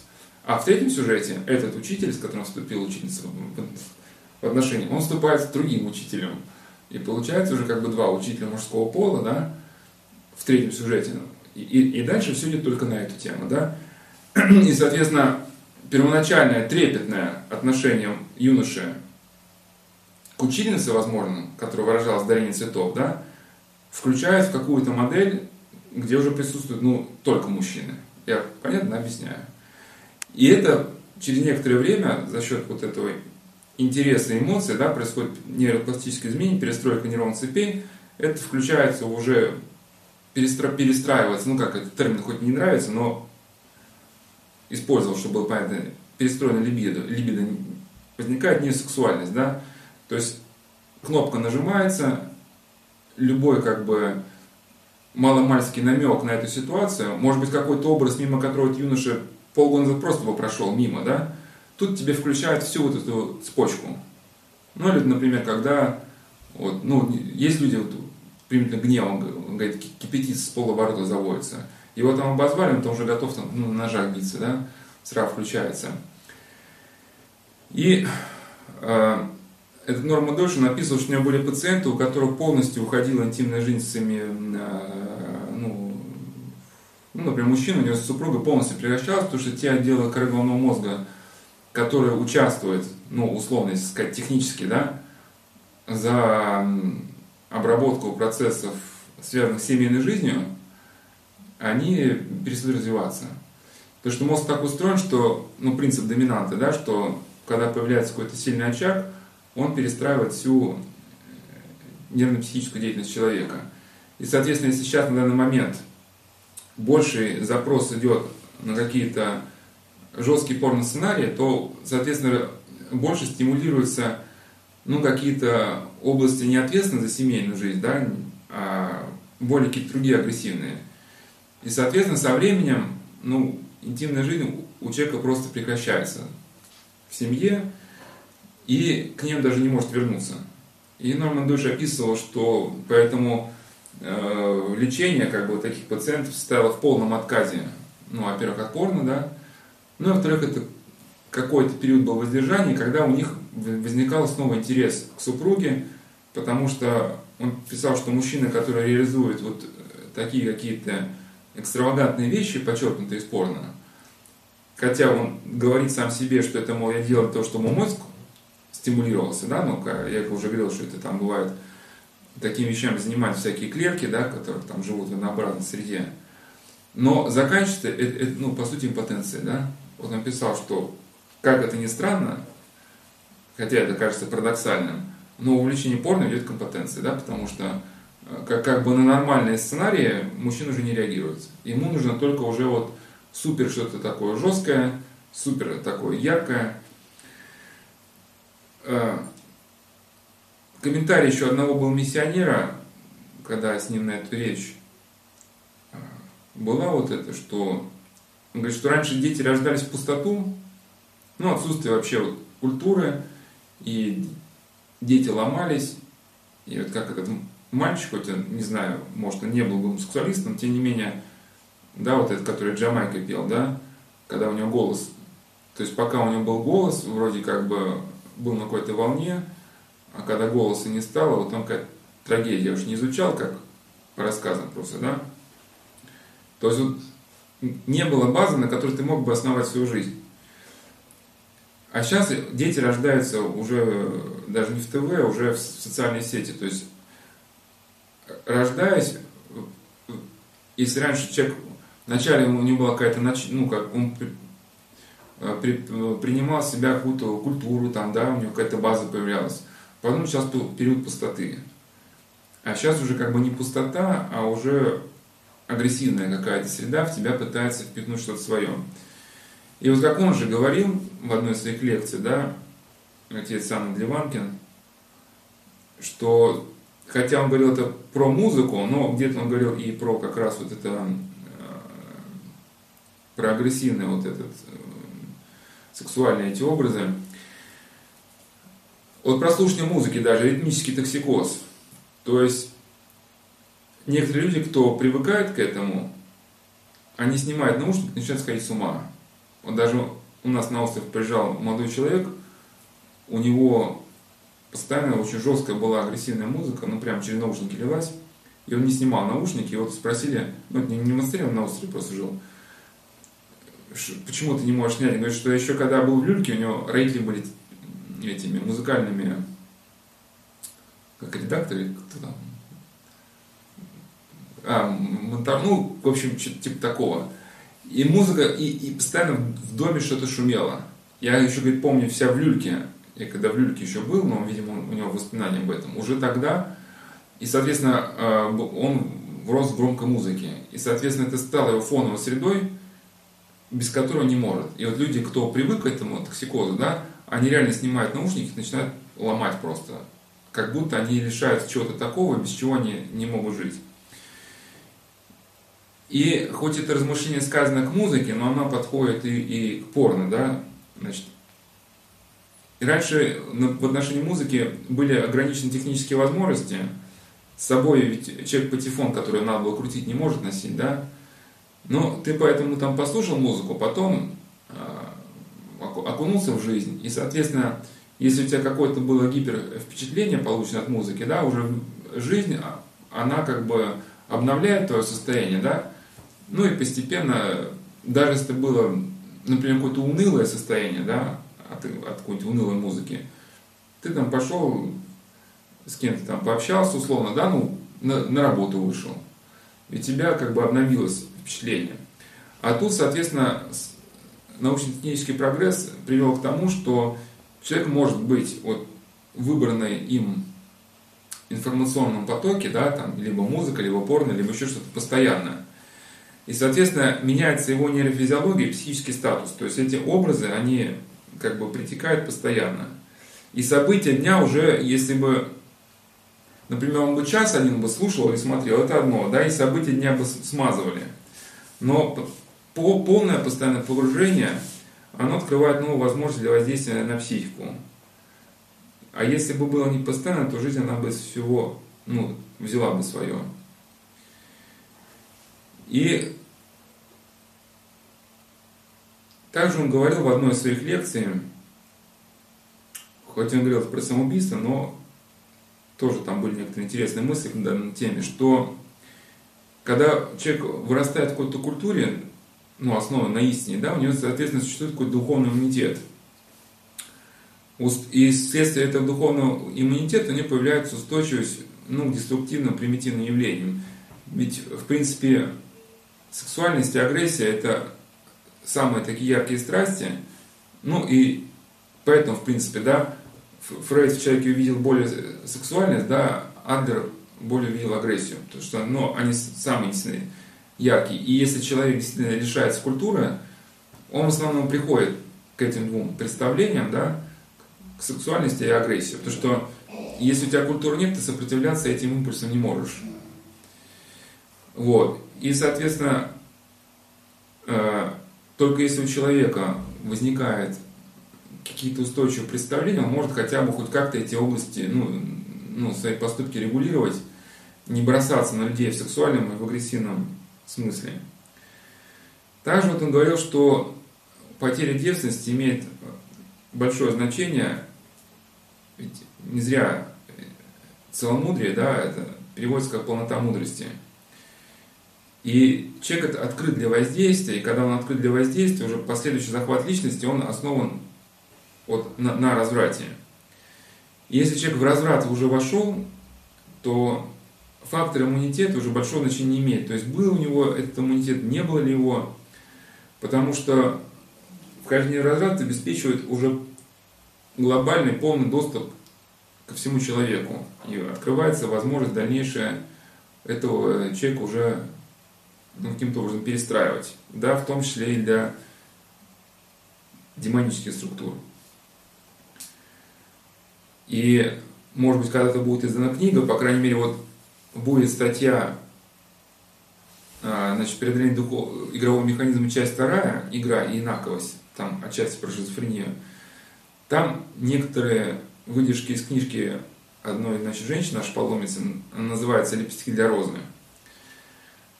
А, и все не началось, она была там в школе мод, там какой-то был них, значит, руководитель Лавелас какой-то, как она образно сказала, его, так сказать, пиджак был шит из, шкурок, из шкурок женщин, да, которых он там, значит, соблазнял.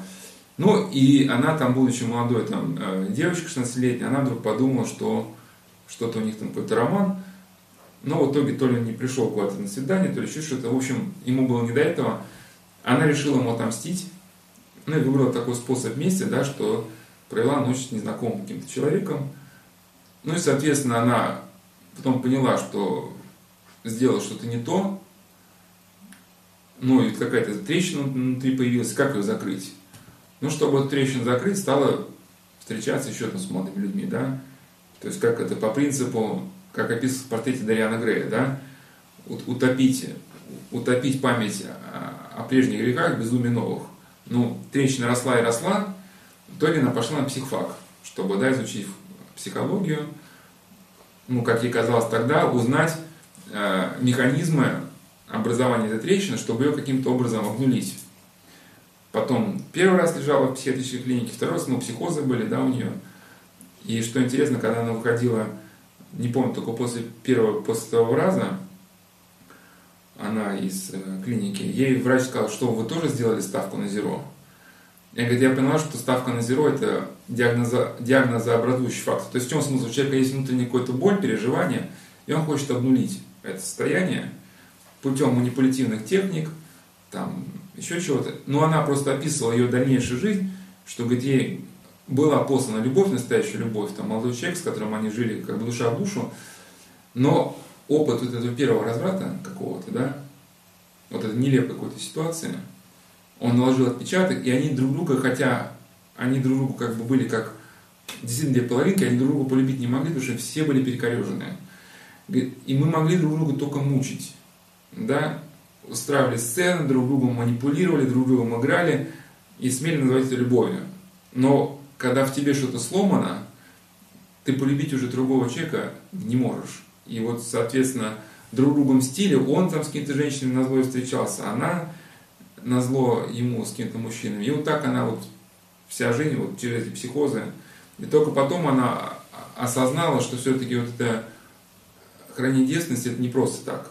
Это обеспечивает твою какую-то духовную целостность. Конечно, там, когда брак наступает, это все-таки само собой, но потеря девственности это потеря целостности. Да? Также отец Иоанн Адливанкин в другой своей беседе сказал про компьютерные игры, что когда, э, ну, например, люди рассмотрели просто, если раньше разврат какой-то, да, люди участвуют, это плохо, но это полбеды. Компьютерных играх, когда э, действуют нарисованные персонажи в сексуальных каких-то сценариях, это выглядит гораздо привлекательнее, чем когда значит, люди занимаются развратом. Как он говорил в лекции, там нарисовано так, что можно сойти с ума от этого. И они с ума в полном смысле этого слова сходят. И происходит такая массовая как бы демонизация жизни, э, и в результате которой вот это средневековое учение о субкубах и юбкубах, да, то есть демоны, которые могут вызывать э, сексуальные переживания в человеке, оно реализовано. И, кстати, это вовсе не, не шутки и не, э, не, не мифы. В психиатрии называется синостопатия, ну, я, я ударение мне ставить, или синостопатия, или синостопатия. Смысл в том, что э, человек может даже испытывать ощущение сексуального контакта, даже когда едет в автобусе. У него полный спектр впечатлений, что его кто-то насилует в этот момент. И были значит, люди, которые описывали, что правда они не понимали, что это демона, да, что ну, женщина одна описывала, как прямо вот нечто вступало с ней в отношения, уж потом она разобралась, что это было такое.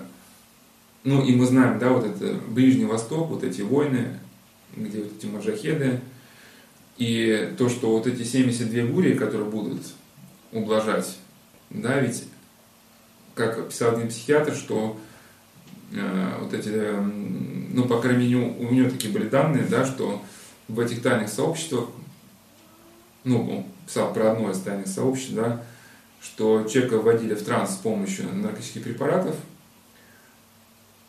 что-то ему такое в этом состоянии транса ну, было показано, а потом говорили, хочешь это состояние продлить, вот надо убить того и того. Но если человек уже в это состояние вошел, действительно, даже где-то там воюет в пустыне, полный спектр э, сексуальных ощущений, да, у него может быть, потому что, вот сказать, вот это реализуется, вот этот э, демонический захват, уж как это трудно сказать, то ли демоны принимают какую-то оболочку, они это могут, то ли это непосредственно воздействие на мозг, но это присутствует. Ну, если ты запишешь, это вот описано Великая Стража. Ну, во-первых, это да, жизнеописание э, Киприана Юстины, когда чародей Киприан не мог соблазнить Юстину, он был чародеем высокого уровня, он сказал демону, что ж ты не можешь одну девушку соблазнить. И демонский князь, чтобы ну, не посрамиться, он принял образ юноши этого Аглаида, ну, то есть это Аглаид обратился к Киприану, соблазни мне эту христианку. Принял образ Аглаида, чтобы пойти с этой Иустиной, то есть, при, то есть принял образ Иустины и пошел к Аглаиду, чтобы Аглаид, типа, вот этот, эту голограмму, там, грубо говоря, обработал, да, и, от, и больше не докучал Киприану, что типа Соломит там. Но ничего не получилось, потому что Аглаид, когда увидел этот, говорит, ой, Устина пришла. И как только он принес имя Устина, да, демон растворился. И был также описан случай в книге «Великая стража», где один человек ушел из монастыря, ну, своевольно, с некой, не, ну, прямо с разрывом с таким, да, ну, с такими гордыми мыслями, стал жить отшельником, стал жить отшельником, и, э, значит, у него напала блудная страсть какая-то на него, он там стал заниматься самоудовлетворением, причем помыслы мы говорили, что это, мол, есть то самое райское блаженство, которое обещано верующим в раю. Но это уже человек был в помрачении. И потом к нему пришла умершая жена. То есть она ну, умерла, но пришел образ этой жены, понятно, что это просто демон принял облик, и предложил вступить в сексуальный контакт. А, где он предложил ей. И, естественно, говорит, отказа не было. У них там были жена уже умершая, да, у них были там сексуальные отношения, вот. Ну и потом он уже, когда уже дошел до последней точки уже там безумия, он уже как бы опомнился, испугался и уже вернулся. Но так это, да, соответственно, вот такие пироги, вот так вот перестраивать человека. И эта идея перестройки, она и в отношении вот современных, те же самые механизмы действуют практически, ну, в, молодо, в молодежных таких криминальных сообществах, да, где человек входит, потому что есть какие-то запросы, запросы быть членом сообщества, реализовать свое призвание, э, там, ну, там, потребность в дружбе и так далее, и так далее. Эти все потребности подхватывать, включают в их определенный сценарий, ну и дальнейшее, ты хочешь быть дальше нашим другом, ну и делай татуировку, да. А сделать татуировку, все, ты уже член сообщества, да. Из тебя можно уже спросить. Если ты что-то не делаешь, согласно требованиям сообщества, ну, тебя уже можно как бы прессовать по каким-то. Ну и происходит как бы захват человека через включение его потребностей в определенные патологические сценарии. Можно дать ссылку, у нас была беседа, мы с людьми обсуждали такую тему, как любовная зависимость.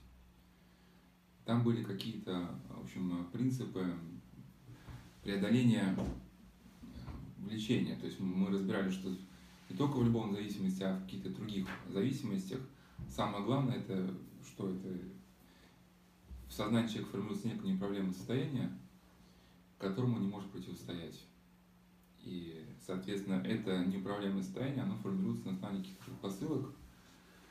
Если человек в каких-то своих ежедневной жизни, он не может следить своими поступками, ну там мы разбирали, ну, тоже говорят там, пост, послушание, любовь и так далее, то у него прорывается, это у него неправильное состояние. Кстати, вот наш общий знакомый, вот вчера мы написали, да, вот парила все вены, ну, общий знакомый, который собирался приехать на Соловки наш, и тогда он от этой возможности отказался, вот, и написали, позвонили, его достали с Клифосовского, да, значит, на кухне было много крови, какой-то любовный треугольник.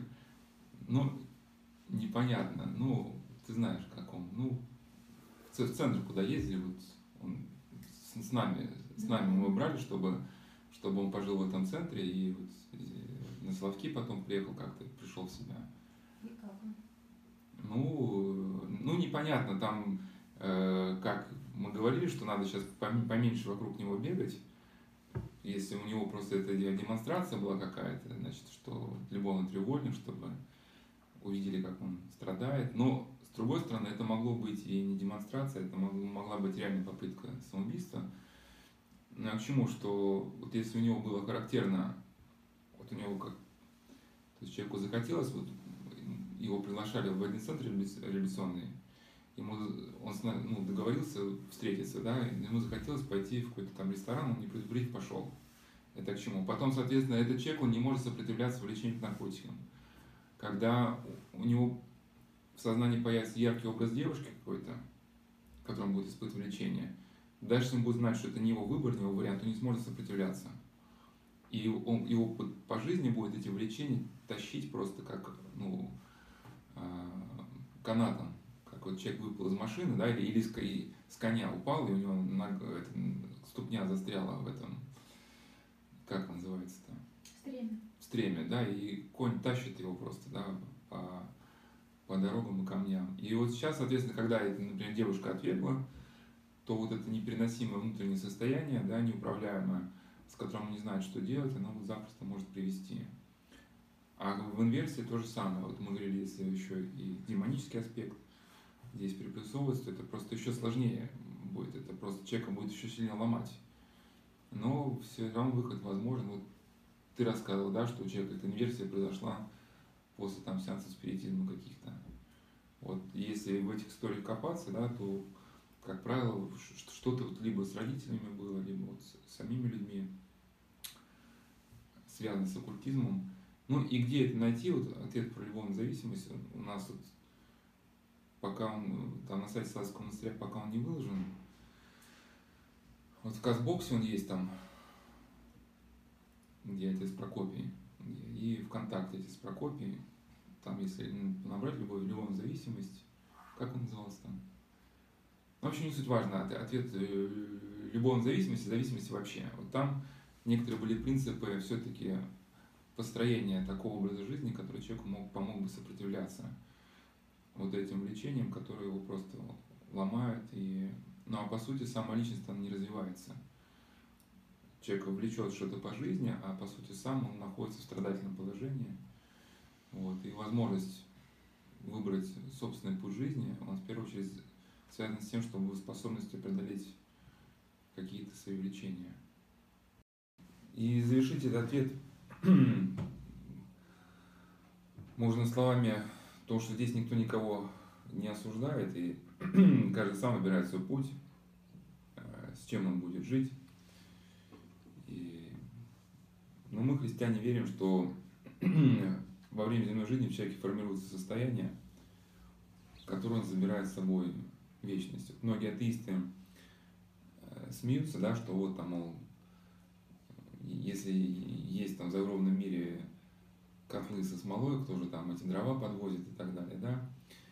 Ну, надо понимать, что это все образы, данные примительно э, к нашей способности понимать. Вот там не раз я приводил своего знакомого из истории, он, у него когда девочка что-то стала в розетку, ну, маленький ребенок сувать, он сказал там, сейчас дядя ток сейчас придет только тебя ударит. Ну, конечно, он не имел в виду, что сейчас там зайдет мужчина какой-то, да, и ударит ребенка. Вот, ну, ребенок не, не понимает, что такое электричество. Ну и, соответственно, а, людям, которые вот погружены в поток суеты, им трудно вот это объяснить э, какие-то мысли о реалиях загробного, загробной жизни, и поэтому используются какие-то такие грубоватые образы. Но по сути многие духовные авторы о чем говорят, что во время земной жизни формируется здесь вот состояние, ну как, как твоя данность, которую ты забираешь с собой. Если поговорить вот с людьми, которые просто, например, в жизни выбрали вот путь, ну, удовлетворение похоти какой-то, да, ну, первые годы еще жизни, ну, до 27 там где-то, ну, я не знаю, у меня статистики нет, статистики нет ну, до, ну где-то вот это еще может восприниматься как что-то такое, как бы креативно экстремальное, там, может быть, да, но потом нарастает э, депрессия, тоска, и многие рассказывают, что потом на каком-то этапе, если только в этом полагаешь свою жизнь, на каком-то этапе ты, ты теряешь вообще любые эмоции, даже в отношении вот этого блуда. Он становится вот что-то вот такое, как, не знаю, коленку почесать да, никаких эмоций уже не возникает, а ничего другого в жизни у тебя нету. И возникает, соответственно, полное отчаяние, и чтобы себя как-то реанимировать, начинается стягание загнанной лошади, да. люди впускаются все более и более экстремальные виды взаимодействия, сады маза там какие-то, ну, чтобы вот каким-то образом простимулировать. Но стегание загнанной лошади, да, когда, который лежит на последнем издыхании, ну, понятно, к чему приведет. И люди уже от этого никуда не деться, но они рассказывают, что кто, кто-то этим путем пошел, на каком-то этапе сталкиваешься вот с тем, можно, как озлать ад испепеления души. То есть внутреннее непереносимое состояние, да, ну, смесь одиночества, отчаяния, безысходности. Ну и, соответственно, если мы понимаем, что вечная жизнь есть, мы туда переходим с этим багажом, который воспитали вот здесь при жизни. Ну, соответственно, каждый выбирает дорогу сам. Да? И, и, и поэтому в ответе, в этом ответе речь была не сколько вот ЛГТБ и, и не сколько там вот 410, 404 гомосексуализма или там лесбийские какие-то моменты. Никто никого не обвиняет. Речь шла о чем? Что просто об общей тенденции у современного человека, который погружен в такое состояние, скорее, которое можно нейрофизиологически описать как торможение коры головного мозга. То есть э, в этом состоянии он практически не способен сопротивляться ну, каким-то импульсам, идущим вот, изнутри или снаружи. Вот, да, вот эти всякие импульсивно-компульсивные действия, которые просто увлекут его по жизни, и ничего поделать с этим он не может. Ну, кого-то это затащили, кого- кого-то затащит в богемную какую-то обстановку, да. Вот. Но рано или поздно приходит, ну, тема исчерпывается, если она не основывается на истине. И проблема, соответственно, скорее то, что можно гладить как открытость в плохом смысле этого слова. То есть обычно открытость, говорят, что открытая личность как нечто хорошее, да, но в каком смысле? Человек готов к новому опыту какому-то, да, но подразумевается, что этот новый опыт ну, не патологичен. Открытость в плохом смысле – это когда ваш открыт компьютер, например, открыт всем импульсам, которые идут из сети, да, получается, что открытость вашего компьютера, где нет антивируса, какого-то внутреннего иммунитета, да, она очень быстро приведет к сгоранию системы, к ее там, блокировке. Соответственно, человек, который основывает свою жизнь только на ярких впечатлениях, а не на смысле, он на каком-то этапе сталкивается с невозможностью выбрать свой самостоятельный путь эти впечатления, влечения, эмоции начинают им управлять, он включается в какие-то сетевые потоки, которые в него вколачивают модели поведения, плюс журналы, плюс ориентация на какой-то интим. Ну и как писала Наталья Маркова, да, развращаемый подросток, который стимулируется журналами, вот, ну, читает истории звезд, которые пишут о своем счастье, и ему кажется, что если сейчас он реализует модель вот этого интимного поведения, то он станет счастливым и теряет невинность в туалетной кабинке где-то, да, в каком-то клубе. Но вместо ожидаемого счастья он сталкивается с чем? По закону социальной психологии с тяжелейшей депрессией, да, которая имеет свойство усугубляться, он считает себя гадким и ненужным, но от этой депрессии он пытается уйти, ну, через что? Через какие-то психоактивные вещества, каким-то образом это глушить, либо дальше ввергаться в этот поток, чтобы лишь бы тебя поток нес и не думал ты ни о чем. Ну и завершить можно совсем словами из романа Достоевского «Братья Карамазова». И как бы ничто не ново под луной. Сейчас просто это называют, пытаются все списать на геном, но Достоевский там пишет, что эта проблема была и тогда. Наверное, она всегда была. Да, а, Э,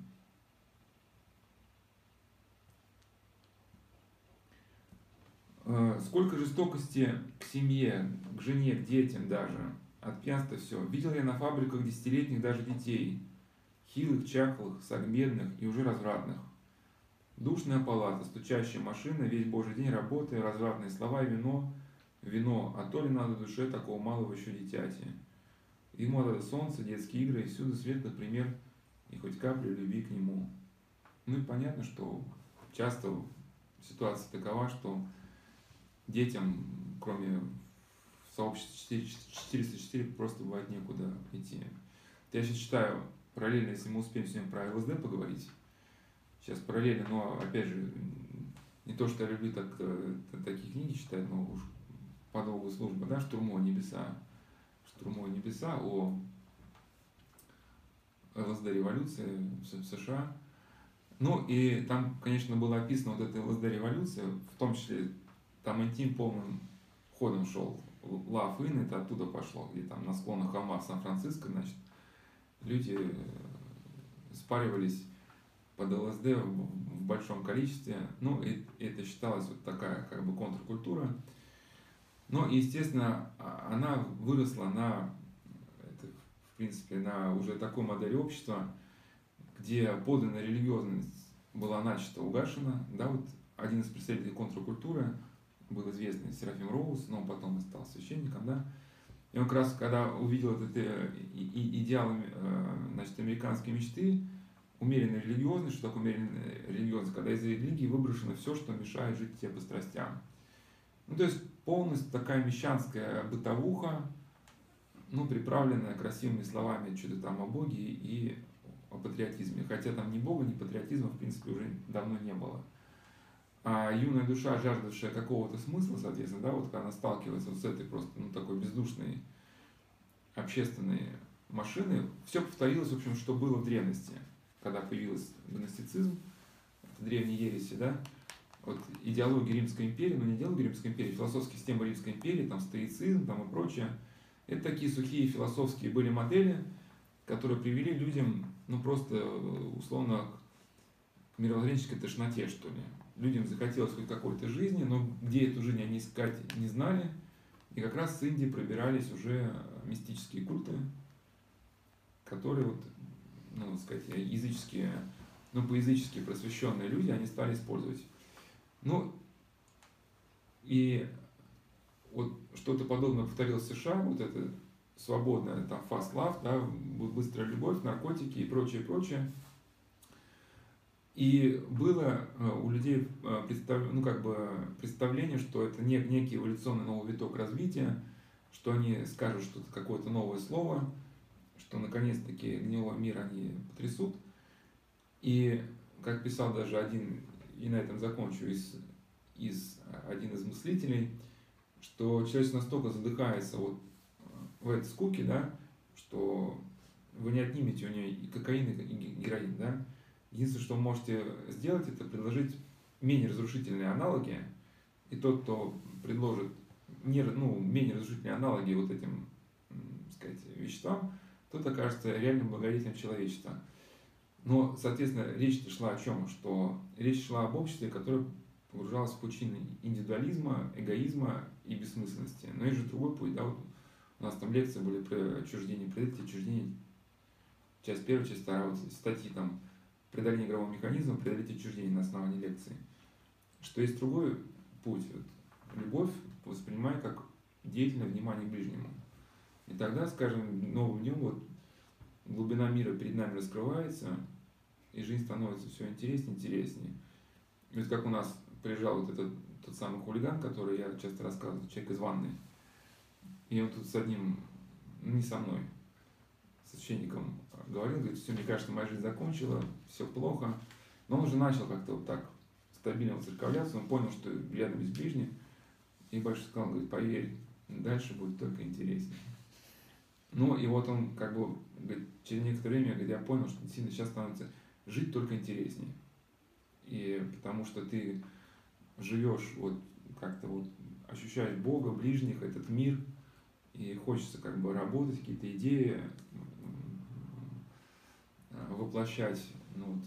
ну и так. Конечно, это реальный путь, но это уже у нас другие беседы.